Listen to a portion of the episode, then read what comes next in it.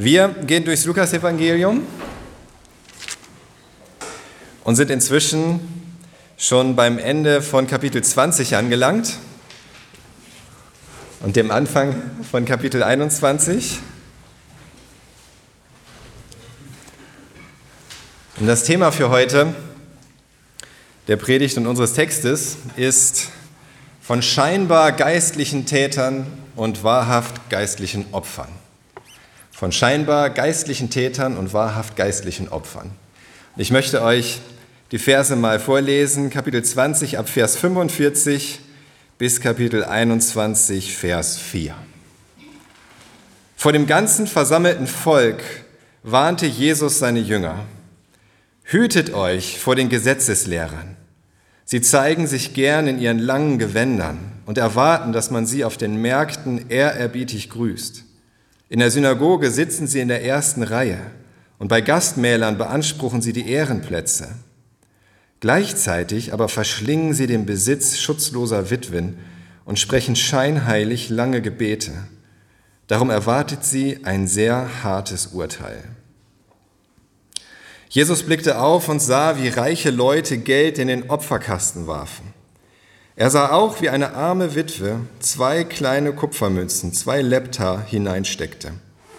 Da sagte er, ich versichere euch, diese arme Witwe hat mehr eingelegt als alle anderen. Denn die anderen haben nur etwas von ihrem Überfluss abgegeben.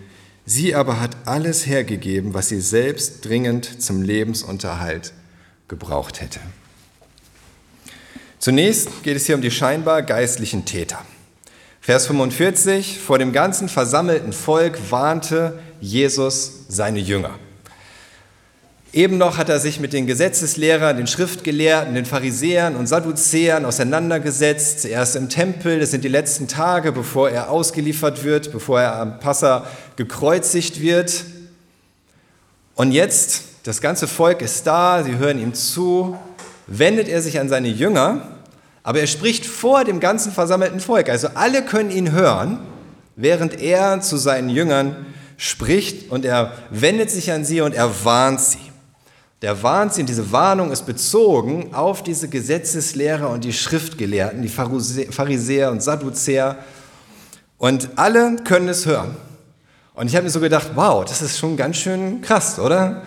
Die stehen noch so dabei, die Gesetzeslehrer, Schriftgelehrten, die kriegen das auch mit, das ganze Volk ist dabei und dann redet er so über diese Gesetzeslehrer und Schriftgelehrten, dass alle das mitkriegen.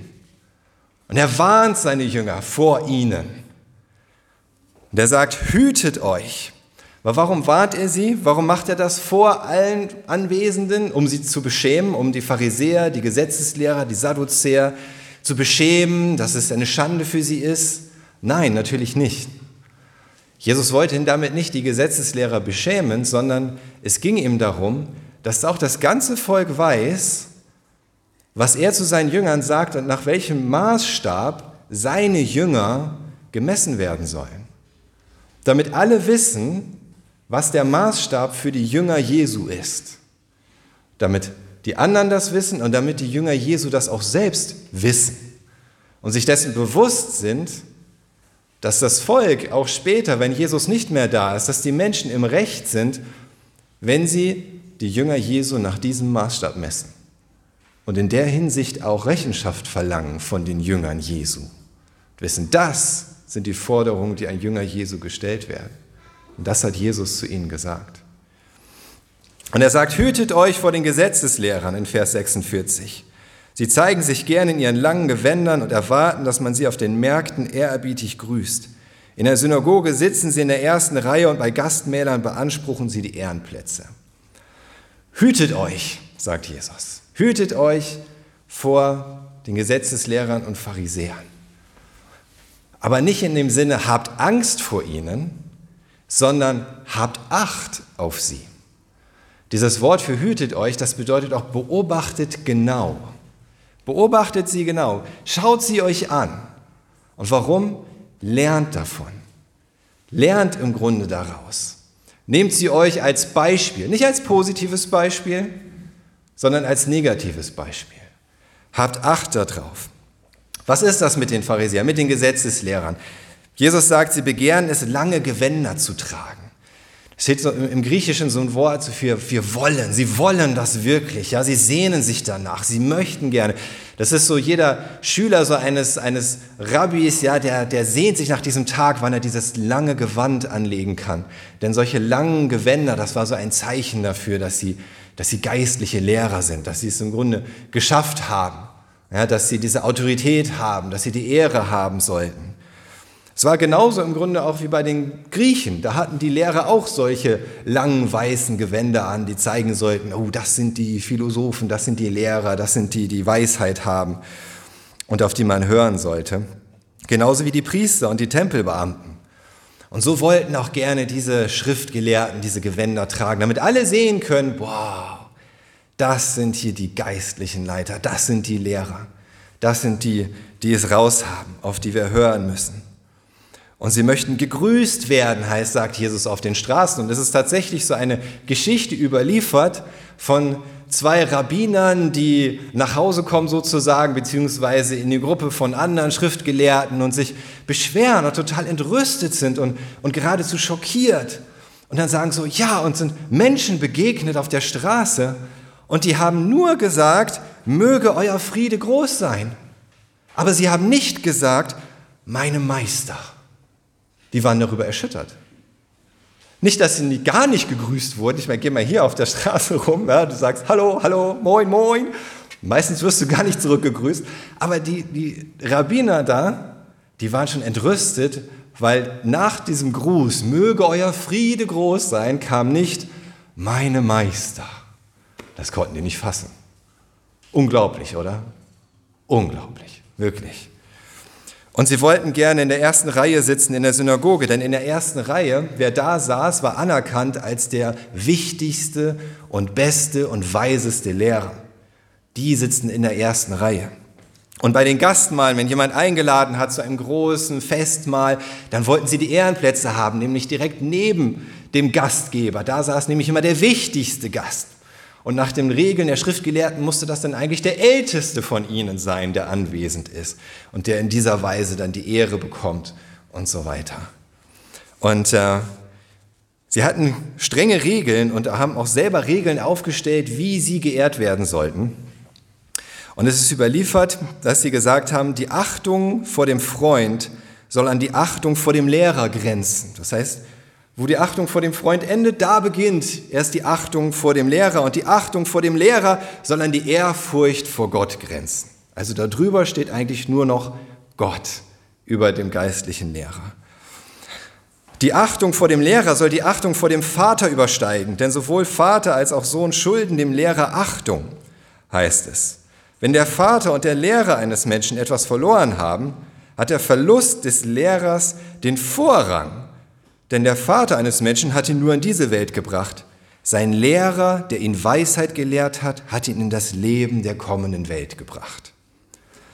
Wenn der Vater und der Lehrer eines Menschen Lasten tragen, muss er zuerst seinem Lehrer helfen und danach seinem Vater.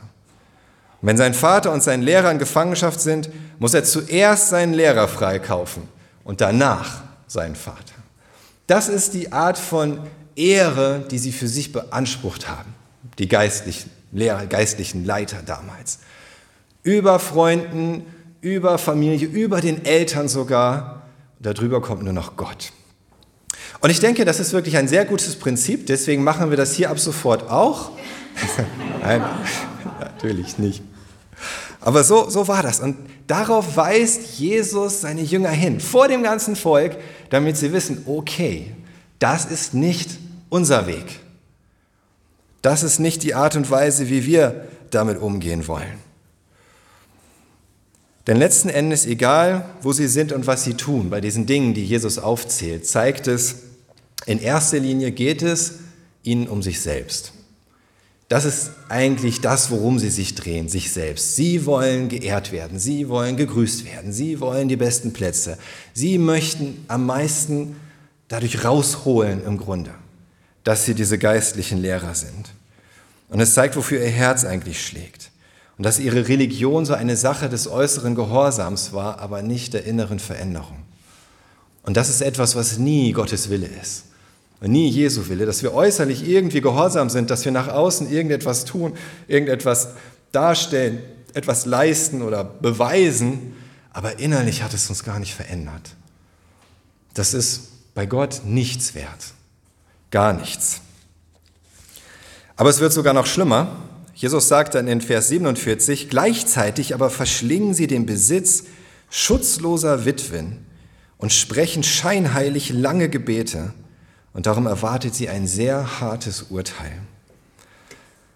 Wenn Jesus hier sagt, sie verschlingen den Besitz von Witwen, dann ist das eigentlich erstmal merkwürdig, denn nach ihren eigenen Regeln war so ein Schriftgelehrter, so ein Rabbi verpflichtet, gesetzlich verpflichtet, unentgeltlich zu lernen. Er sollte, er durfte dafür gar nicht bezahlt werden oder dafür irgendeine Bezahlung verlangen, dass er lehrt als Lehrer.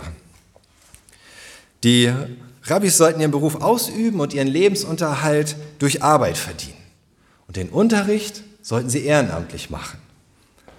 Es durfte ihnen aber was geschenkt werden. Man durfte ihnen was spenden, wenn man wollte. Und so haben sie dann gelehrt, dass ein Geschenk für einen Lehrer das Größte ist, was man in Gottes Augen tun kann. So rum geht es natürlich auch. Ja? Und es heißt dann auch in der Überlieferung, wer, so hieß es, einen Teil seines Einkommens in den Geldbeutel des Weisen steckt, ist würdig, einen Sitz in der himmlischen Versammlung zu erhalten. Wer einen Schüler der Weisen in seinem Haus beherbergt, dem wird es angerechnet, als ob er täglich ein Opfer darbrächte. Und sein, dein Haus soll ein Zufluchtsort für weise Männer sein. Das heißt, sie, sie durften nichts verlangen, sie haben auch in dem Sinne nichts verlangt, aber sie haben wiederum so gelehrt, dass jeder wusste, also wenn ich wirklich mich mit Gott gutstellen möchte, dann muss ich so viel wie möglich diesen Lehrern schenken und spenden und mich um sie kümmern und sie in mein Haus aufnehmen und so weiter. Und es gab sicherlich viele unter den Juden, die sie sehr gerne beschenkt haben, weil sie dachten, damit können sie etwas Gutes tun, für sich etwas Gutes erreichen. Damit können sie irgendwie bei Gott Eindruck machen. Damit können sie sich Segen und, Wohlwollen bei Gott verdienen. Denn das ist ja das, was ihnen gelehrt wurde. So funktioniert das mit Gott. Ist doch ganz klar. Und es waren sicherlich Reiche, die ihn sehr gerne gegeben haben, aber es waren bestimmt auch Arme, die ihnen was gegeben haben, weil gerade die Armen sich danach gesehnt haben und sich gewünscht haben, gehofft haben, dass das vielleicht Gott gnädig stimmt und er ihr Schicksal wendet und dass für sie alles besser wird. Dass wenn sie diesem geistlichen Lehrer etwas geben, dann wird vielleicht Gott sich erkenntlich zeigen und sie rausholen aus ihrer Armut. Wir haben das erlebt, als wir 2007 in Uganda waren, einige Wochen lang. Da genau in der Zeit, wo wir da waren, ging es durch die Zeitungen, dass herausgekommen ist, dass Pastoren für Geld gebetet haben für die Leute. Dass da Pastoren waren, die gesagt haben, okay, ich bete für dich, ich bete für dich, dass du reich wirst, aber da musst du mir erstmal dein Haus schenken.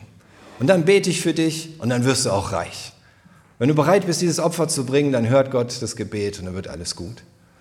Da waren Pastoren, die haben sich mit einem Auto bezahlen lassen dafür, dass sie beten für die Person, dass Gott es irgendwie macht, dass derjenige nach Amerika gehen kann haben sich bezahlen lassen. Oder haben sich bezahlen lassen, damit sie für Heilung beten, dass derjenige von AIDS geheilt wird. Und das passiert gerade da, wo die Menschen Not haben. Gerade da, wo sie sich so sehr wünschen, dass Gott irgendwie ein Wunder tut und sie segnet und ihnen hilft.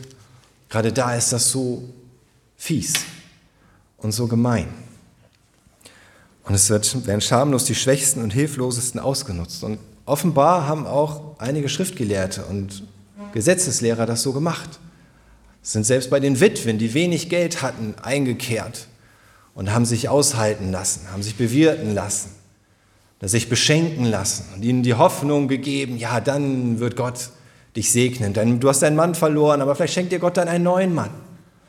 Du hast kein Geld mehr, weil du dir kein, weil du deinen Lebensunterhalt nicht verdienen kannst, aber Gott wird dich segnen, wenn du das, was du hast, mir gibst. Und dazu haben sie noch lange Gebete, gebetet als Zeichen ihrer engen Beziehung zu Gott. Denn wenn du so lange betest, aber da musst du ja so eine enge Beziehung zu Gott haben, oder?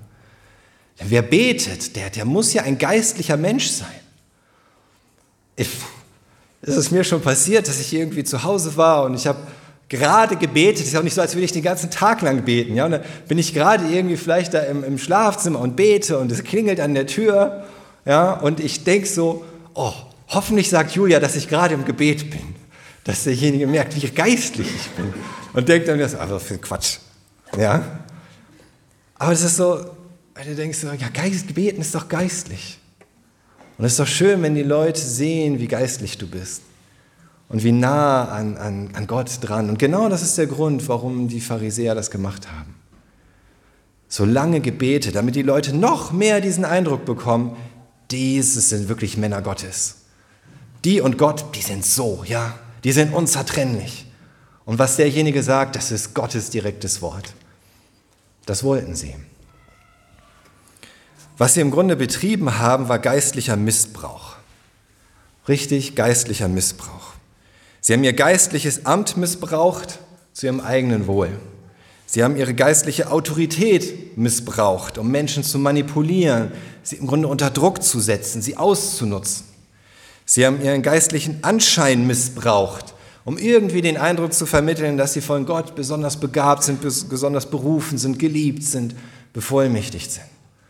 Ihr geistliches Amt, ihre geistliche Autorität, diesen geistlichen Anschein. Das haben sie alles missbraucht. Und jetzt ist die Frage, was bedeutet das für uns? Sag, für dich oder mich ist das ja kein Problem, oder? Jetzt denkst du, wie meinst du das, Arne, für dich? Du bist auch so ein Lehrer, der da vorne steht und dies und das erzählt und Autorität beansprucht und ein Amt hat. Und du hast gerade zugegeben, dass du gerne einen geistlichen Anschein erwächst. Also ja, schuldig im Sinne der Anklage. Definitiv. Und ich denke, wenn für diejenigen von uns, die auch hier vorne stehen, die predigen, die was weitergeben, die Pastoren sind oder Älteste oder sonst irgendwie geistliche Leiter, ist dieses, diese Gefahr am größten wahrscheinlich. Und wirklich diese, diese Mahnung am stärksten, ja, betreib keinen geistlichen Missbrauch. Mach das nicht, damit du irgendwie was davon hast. Versuche nicht, die Leute zu manipulieren und Druck auf sie auszuüben mit irgendwelchen geistlichen Hebeln. Das ist geistlicher Missbrauch und versuche nicht geistlicher zu erscheinen, als du bist. Und da könnt ihr sehr gerne für mich und vielleicht auch für, für andere beten, dass, dass der Heilige Geist überführt, wo so etwas passiert oder schon passiert ist. Definitiv. Aber wisst ihr was? Ich glaube, dass es trotzdem auch für jeden Einzelnen, jede Einzelne von uns wichtig ist. Weil wir alle versucht sind, in irgendeiner Weise so dem, dem nachzugeben.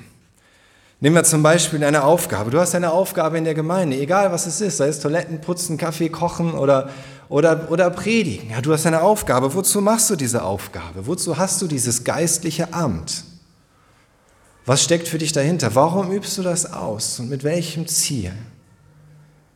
Damit du dich selbst verwirklichen kannst oder damit du gesehen wirst oder damit du Anerkennung bekommst oder damit du dir selbst auf die Schulter klopfen kannst oder auch einfach nur vor Gott das Gefühl hast, du erfüllst deine Pflicht in irgendeiner Weise. Aber das, was Jesus uns ja gerade zeigen möchte, ist, es soll doch um ihn gehen. Er soll im Zentrum stehen. Es geht um Gott und es geht um Liebe. Es geht in allererster Linie erstmal um die Liebe zu Gott. Und das ist etwas, was wir lernen müssen. Geistlichkeit und Lieblosigkeit, das passt niemals zusammen. Niemals. Egal wie sehr wir uns das einreden oder denken, oh, ich habe schon dies gelernt und das gelernt, ich weiß so viel über die Bibel oder über Theologie oder ich bin schon so lange Christ und ich habe schon so viel Erfahrung und ich habe schon drei Gemeinden gegründet oder fünf Menschen zum Glauben geführt. Aber ich bin nicht geistlich, wenn ich nicht liebe. So einfach ist das. Denn die erste Frucht des Geistes ist die Liebe.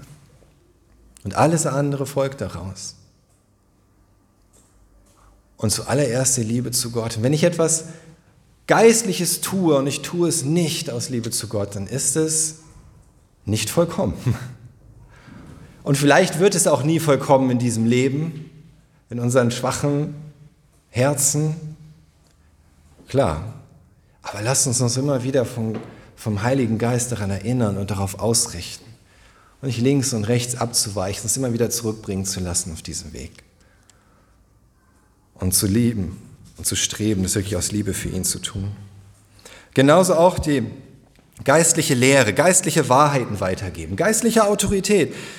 Brüder und Schwestern, alle, die wir irgendwo geistliche Ratschläge erteilen oder ermahnen in irgendeiner Weise, tun das.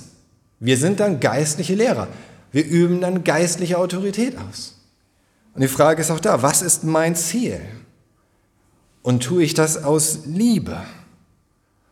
Und ich weiß, wie das ist, wenn man jemandem geistliche Dinge weitergibt, geistliche Lehre, geistlichen Rat, eigentlich mit dem Ziel, dass derjenige, diejenige endlich so wird, wie ich mir das vorstelle.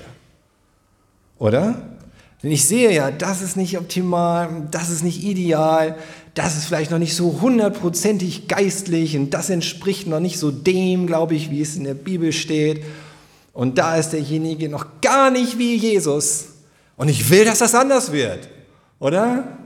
Ich möchte, dass derjenige sich verändert. Ich meine, das ist auch nicht falsch, oder? Ich meine, Gott möchte doch, dass wir alle Jesus ähnlicher werden und dass, dass wir unsere Sünden überwinden und immer mehr wachsen in der Heiligung und, und Gott widerspiegeln. Richtig?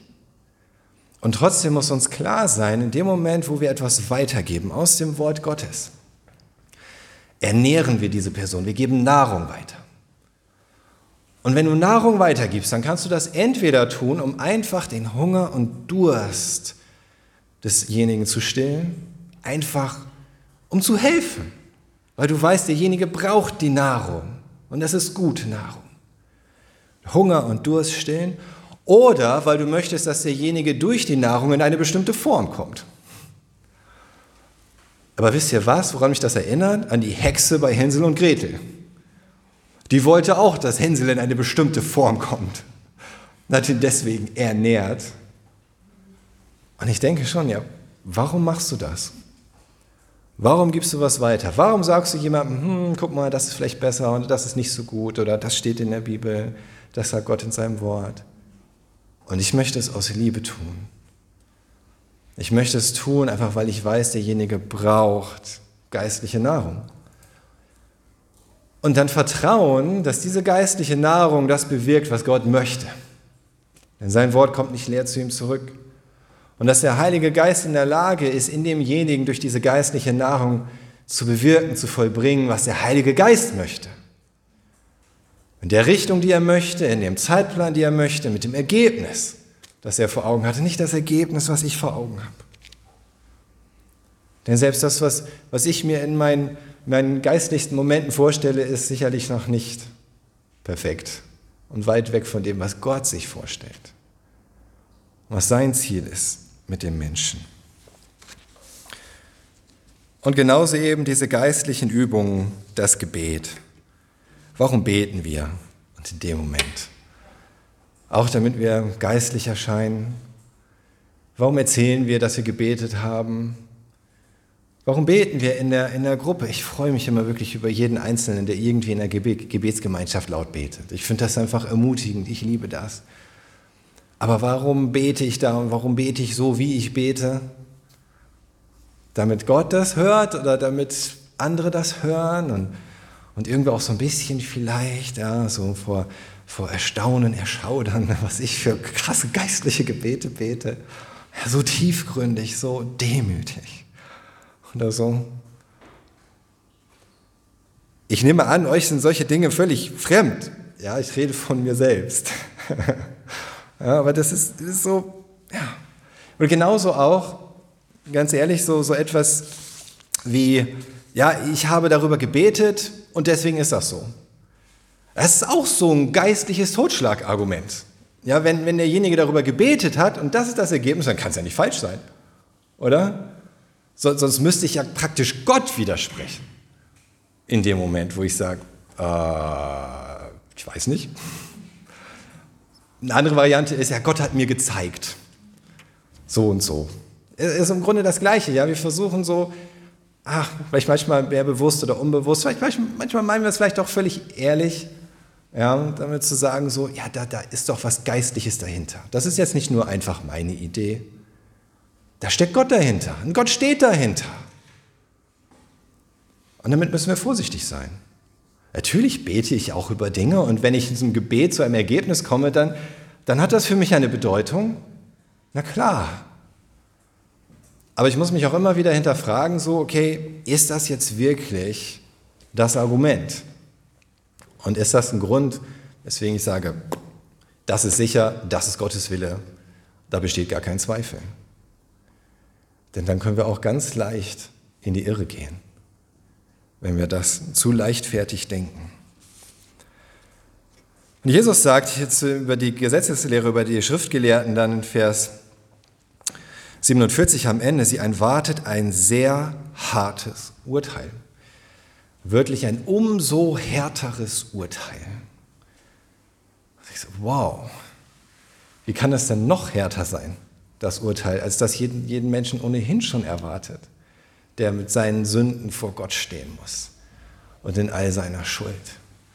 Dafür ist Jesus ja gestorben. Dafür hat Gott ja seinen Sohn gesandt, dass er am Kreuz stirbt, damit wir nicht in unseren Sünden am Ende vor Gott stehen müssen, sondern damit er sie für uns bezahlt hat am Kreuz, damit wir frei gemacht sind davon, reingewaschen. Und keiner, der in seinen Sünden vor Gott steht, kann bestehen. Und dann sagt er hier, sie erwartet ein umso härteres Urteil. Jakobus sagt im Grunde das Gleiche in Jakobus 3, Vers 1, der Halbbruder von Jesus, schreibt im Jakobusbrief, drängt euch nicht danach, Lehrer zu sein, meine Brüder. Ihr wisst ja, dass ihr als Lehrer ein strengeres Gericht zu erwarten haben. Da sagt Jakobus auch, zu den Christen, als Lehrer haben wir ein strengeres Gericht zu erwarten. Und das gilt für Lehrer hier vorne und das gilt aber auch für alle von uns wenn wir Gottes Wort lehren, wenn wir es irgendwie weitergeben. Jesus sagte auch an anderer Stelle zu den Schriftgelehrten in Johannes 9, Vers 41, wenn ihr blind wärt, entgegnete Jesus, dann wärt ihr ohne Schuld.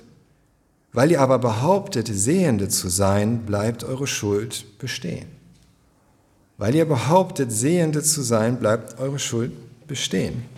Wenn ich behaupte, an die Bibel zu glauben, wenn ich behaupte, dass die Bibel der Maßstab für mich ist, der Maßstab für mein Denken, für mein Leben, für mein Handeln, für mein Reden, wenn ich die Bibel für eine Begründung gebrauche und sage, ja, das steht aber doch da so, das hat Gott doch so gesagt, dann erkläre ich damit, dass ich die Bibel kenne.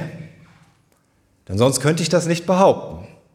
Das kann ich nicht behaupten, dass ich daran glaube, sonst kann ich nicht sagen, dass der Maßstab für mein Leben ist. Kann ich es auch nicht als Begründung für irgendetwas gebrauchen, wenn ich damit nicht sage, ich kenne die Bibel. Ich sollte wissen, was da steht. Und damit erkläre ich mich zu einem Experten. Ich sage, ich weiß, was da steht. Deswegen kann ich auch etwas davon weitergeben. Deswegen kann ich damit argumentieren. Und das ist auch nicht falsch. Aber da muss mir auch bewusst sein, dass das ganze Wort Gottes der Maßstab ist, an dem ich gemessen werde. In dem Moment, wo ich sage, das ist der Maßstab, auch wenn ich eigentlich nur sagen möchte, das ist der Maßstab für dich, sage ich damit, das ist der Maßstab für mich. Und zwar voll und ganz. Das macht so eine Ermahnung für andere nicht falsch. Das ist ja auch unsere Berufung. Wir sollen einander mit dem Wort Gottes ermutigen, trösten, erbauen, auch ermahnen. Aber gleichzeitig muss es eben immer auch an uns selbst gerichtet sein. Es muss an uns selbst gerichtet sein. Das, was die Gesetzeslehrer, die Schriftgelehrten versäumt haben zu tun. Sich selbst innerlich immer wieder daran messen zu lassen, kritisieren zu lassen, neu ausrichten zu lassen. Das darf nicht fehlen, sonst ist es ein umso härteres Urteil. Warum? Weil wir nicht tun, was da steht, mal erstens, und zweitens, weil wir dabei aber auch noch heucheln, wir würden es tun. Schon allein deswegen. Also wenn ich nicht bereit bin, selber mich davon leiten zu lassen, was da steht, dann, dann sollte ich auch wirklich niemand anderem davon erzählen. Wenn ich nicht bereit bin, das alles für mich zum Maßstab meines Lebens zu machen, dann kann ich mir auch nicht irgendwelche Punkte raussuchen, um die auf das Leben anderer anzuwenden und sie dafür zu kritisieren oder auch zu ermahnen. Das geht nicht. Denn das ist Heuchelei. Und das ist nicht das Ziel, sondern Liebe. Echte, wahre Liebe. Deswegen sagt Jesus, das hier sind scheinbar geistliche Täter. Scheinbar, weil es nur so aussieht, als würden sie es tun. Sie sind geistliche Täter, weil sie so tun, so als würden sie was Geistliches tun und sie tun es doch nicht. Und gleichzeitig sind sie Täter des geistlichen Missbrauchs, den sie bei anderen begehen.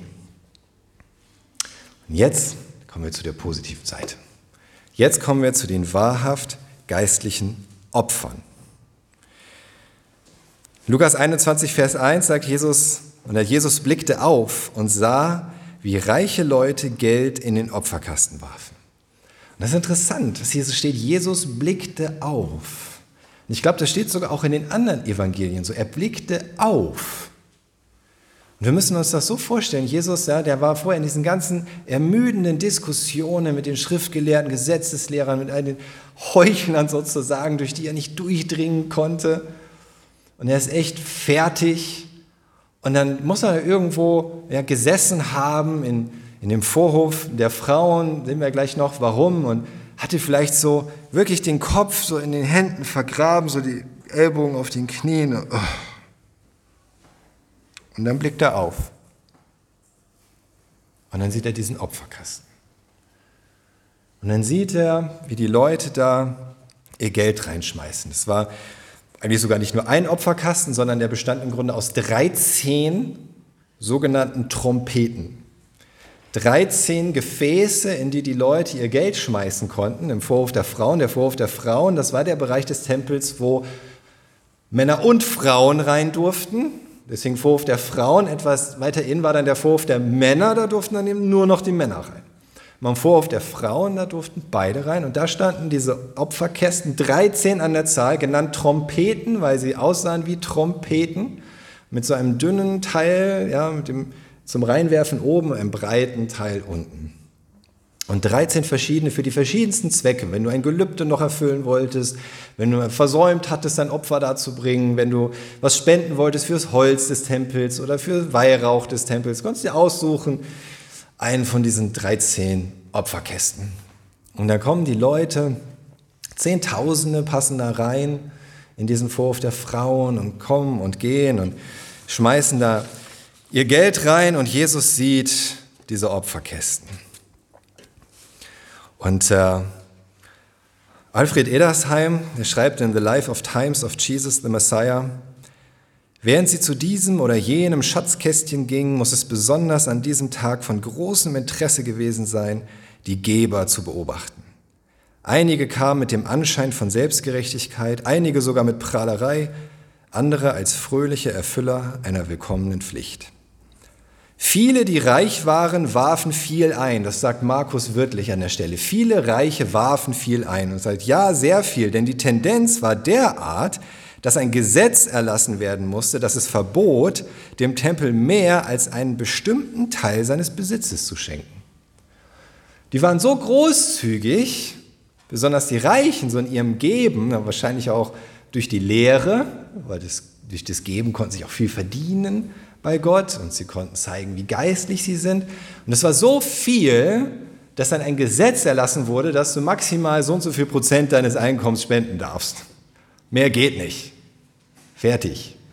Denn der, der, Tempel war schon voller Gold und Silber und Marmor und Prunk und Pracht. Und wahrscheinlich war das so ein Wettbewerb, so wer gibt am meisten, wer macht die größte Show, wer kriegt den meisten Applaus dafür und so weiter. Und es ist, nee, nee, nee, nee, also jetzt reicht es mal, ja, mehr als, ich weiß gar nicht, was der Prozentsatz war, 10 Prozent, 30 Prozent, geht nicht. Fertig. Mehr soll es nicht sein. Letzten Endes hat das aber natürlich auch nicht geholfen, denn dadurch konntest du ja erst recht zeigen, wie viel du hast. Wenn du nämlich so viel gibst, und das ist der Prozentsatz deines Einkommens, deines Vermögens, dann weiß jeder, wow, der muss viel haben. Je mehr jemand geben konnte, desto mehr musste er auch haben, offensichtlich. Und vor allen Dingen bedeutete das auch im Umkehrschluss, wer wenig gibt, hm, der hat wohl nicht viel. Und das war nicht unbedingt eine Ehre damals. Und so heißt es dann in Vers 2, und er sah auch, wie eine arme Witwe zwei kleine Kupfermünzen, zwei Lepta hineinsteckte. So ein Lepton, das war die kleinste Münze, die es damals gab. Das ist wie unser Cent. Es war auch nur so eine ganz kleine, dünne Kupfermünze. Das Kupfer dieser Münze war nicht mal so viel wert, wie die Münze wert war. Ja, und es war wirklich das Allerkleinste. Bis heute noch in Griechenland wird der Eurocent Lepton genannt. Und zwei oder mehrere sind dann Lepta. Das war wirklich das Kleinste, was man sich vorstellen konnte. Diese zwei Lepta. Und zwei Lepta, das war auch damals die Mindestsumme, die gespendet werden durfte. Also weniger ging dann auch wieder nicht. Ja?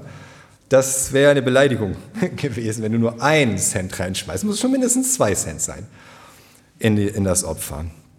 Und Witwen waren damals meistens wirklich sehr arm. Da gab es keine Witwenrente. Sie hatten auch meistens gar keine Möglichkeit, sich selbst Geld zu verdienen. Das ging einfach nicht so als alleinstehende Frau irgendwie rumrennen und Geld verdienen in, in der jüdischen Gesellschaft. Und wenn sie nicht gerade Kinder hatten oder die Kinder waren noch sehr klein, dann hatten sie niemanden, der für ihr Lebensunterhalt aufkommt. Und viele Witwen lebten wirklich einfach von Almosen. Sie lebten einfach von den Almosen, die die Leute ihnen gaben. Und dann sagt Jesus in Vers 3 und 4, da sagte er, ich versichere euch, diese arme Witwe hat mehr eingelegt als alle anderen. Denn die anderen haben nur etwas von ihrem Überfluss abgegeben, sie aber hat alles hergegeben, was sie selbst dringend zum Lebensunterhalt gebraucht hätte.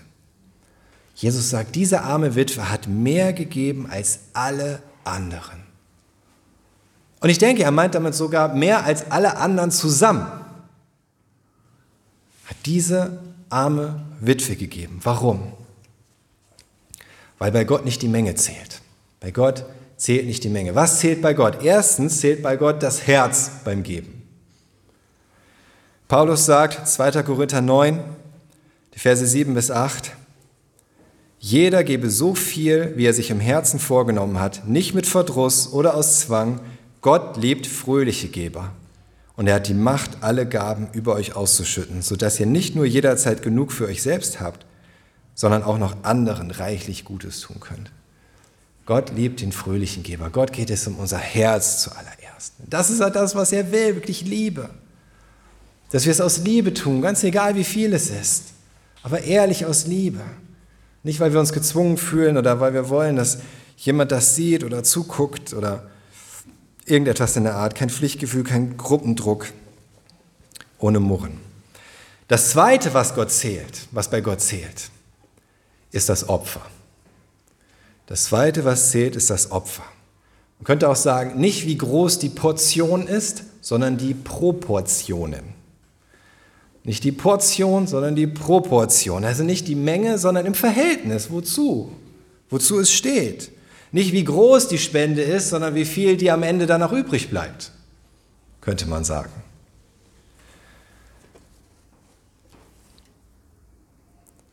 Warren Wiersbe sagt, Menschen sehen, was gegeben wird, aber Gott sieht, was übrig bleibt.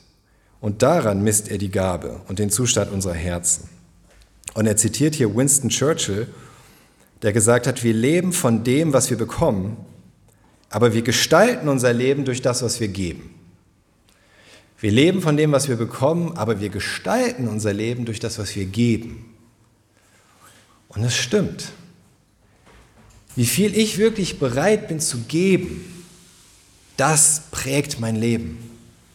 Das entscheidet darüber, wie ich mein Leben wirklich führe, welche Frucht mein Leben bringt, was mein Leben hinterlässt, wofür mein Leben steht.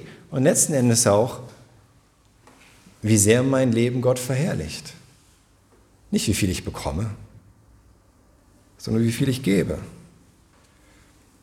Und die Frage ist, werde ich es kaum vermissen, was ich da gerade abgegeben habe, oder macht es einen Unterschied?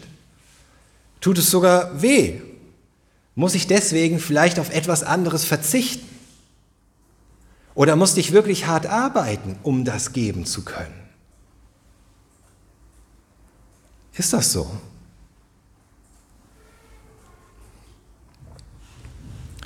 David sagt in 1. Chronik 21, 24, 1. Chronik 21, 24, er will Gott kein Opfer bringen, das ihn nichts kostet.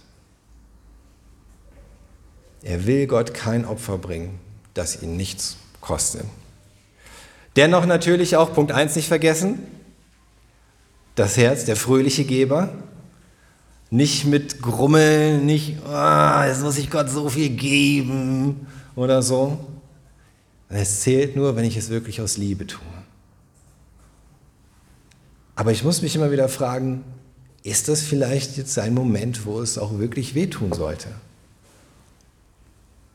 Womit lass, wovon lasse ich mich hier jetzt gerade leiten? Was ist der Maßstab jetzt gerade für mein Geben an dieser Stelle? Und das ist völlig egal, ob es jetzt um Geben an die Gemeinde geht oder an Missionare oder an arme Menschen, die du kennst oder, oder Opfer der Flut, was auch immer es ist. Ja.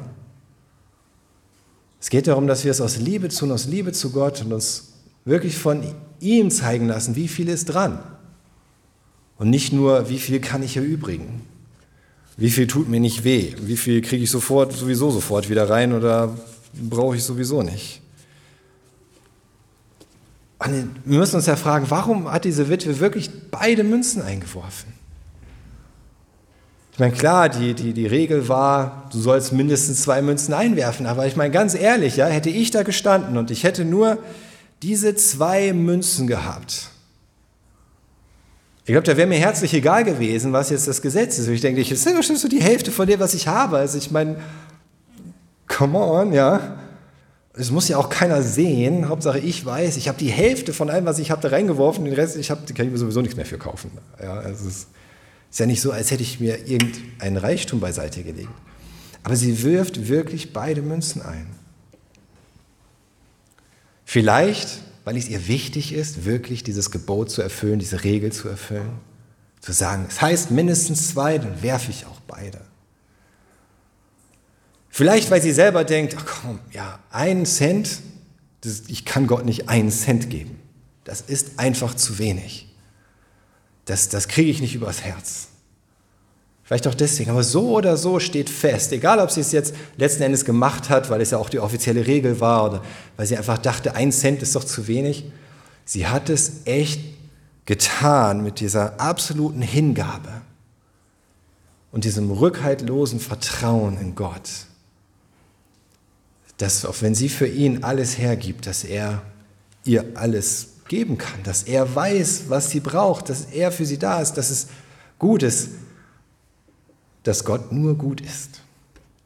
Genau dieser Gedanke. Gott ist nur gut. Und selbst wenn ich das jetzt hergeben muss, Gott ist gut. Und wisst ihr, das Dritte, was bei Gott zählt, wenn wir etwas geben, ist nicht die Menge, die wir geben, ist auch nicht, was Gott mit diesem Geld machen kann, sondern was das Geben mit uns macht. Nicht, was Gott mit diesem Geld machen kann, sondern was das Geben mit uns macht. Denn hey, Gott braucht unser Geld nicht. Denk nie, Gott braucht dein Geld. Sonst steht er dumm da, sonst kann er irgendwie sein Projekt nicht zu Ende führen, sonst kann er sein Reich nicht bauen, sonst wird sein Wille nicht geschehen. Und er ist so abhängig davon, dass du jetzt was gibst. Nein, ist er überhaupt nicht. Gott braucht unser Geld nicht. Aber wir brauchen es, wir brauchen es, Gottes zurückzugeben, es loszulassen. Wir brauchen es, das zu lernen, dass Gott gut ist und dass er für uns sorgt und dass Gott sich auch nie was schenken lässt, letzten Endes, sondern definitiv für uns da ist und uns trägt und meiner Erfahrung nach immer noch mehr zurückschenkt, als wir ihm jemals schenken können. Ich denke, da gibt es einige, die diese Erfahrung gemacht haben. Das Geld ist Gott letzten Endes egal, aber was du sehen musst, ist, du bist ihm nicht egal. Du bist Gott nicht egal. Du bist ihm so wertvoll, dass er seinen Sohn für dich gegeben hat. So wertvoll, jeder Einzelne, jeder Einzelne von uns, so kostbar aus Liebe. Gott hat dieses wirklich wahrhaft geistliche Opfer dargebracht. Dieses Opfer aus purer Liebe, einfach um uns zu retten. Was hat die Witwe erhalten? In dem Moment, als sie diese zwei Cent eingeworfen hat, sie hat keine Anerkennung erhalten, sie hat keinen Dank bekommen, sie hat in dem Moment auch nicht nochmal irgendwie die Zusage bekommen, dass es eine Belohnung gibt im Himmel. Jesus ist nicht hingegangen und hat ihr auf die Schulter geklopft oder sie in den Arm genommen und ihr gesagt, boah, ich habe das gesehen, das ist so toll, mach dir keine Sorgen, Gott sorgt für dich. Sie hat von alledem überhaupt nichts mitgekriegt, dass sie gesehen wurde.